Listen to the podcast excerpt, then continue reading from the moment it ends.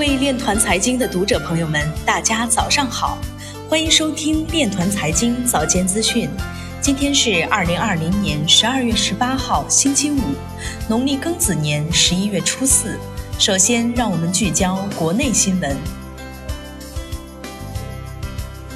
中国内地居民财务健康程度排名最高。福达国际对外发布的一项最新调查显示，中国内地居民的综合财务健康程度为七十一分，处于良好级别，在六个受访市场当中排名最高。商务部银保监会联合下发关于给予重点外资企业金融支持有关工作的通知。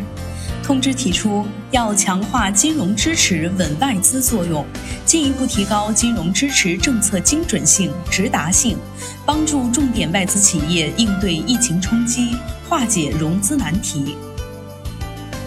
一汽集团与日本芯片制造商瑞萨电子建立联合实验室，开发电动车与自动驾驶技术。腾讯天眼实验室夺世界机器人大赛双冠军。接下来，让我们走进区块链领域。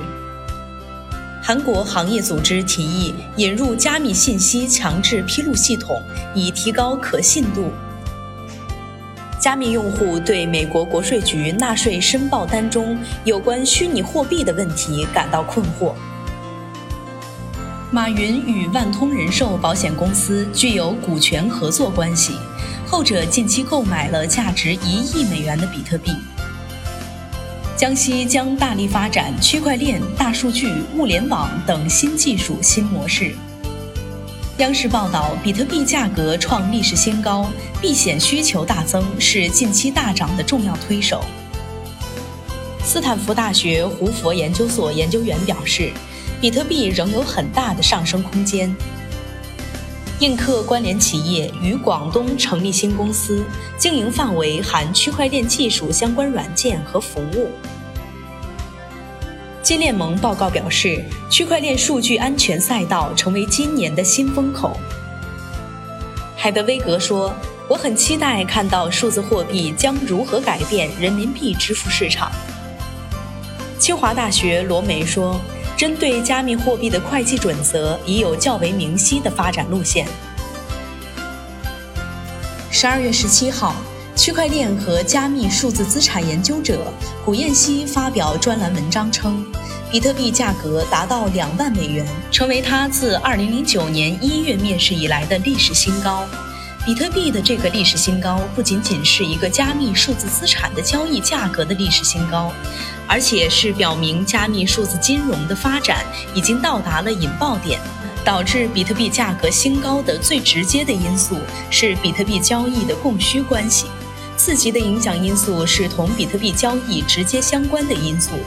此外，各类主流金融机构对比特币的增持同样是对比特币的进一步认可。以上的这些因素都使市场预期会有大量的资金流入比特币交易市场。因此，将比特币推向了历史新高。郭彦希表示，这次比特币价格的迅速增长同2017年的增长有本质不同。导致这次增长的因素包括更加友好的监管环境、更加稳固的市场基础设施和机构投资者的进入。而二零一七年的增长主要是零售用户在市场中炒作的结果。所以这一次的增长有更加稳固的基础。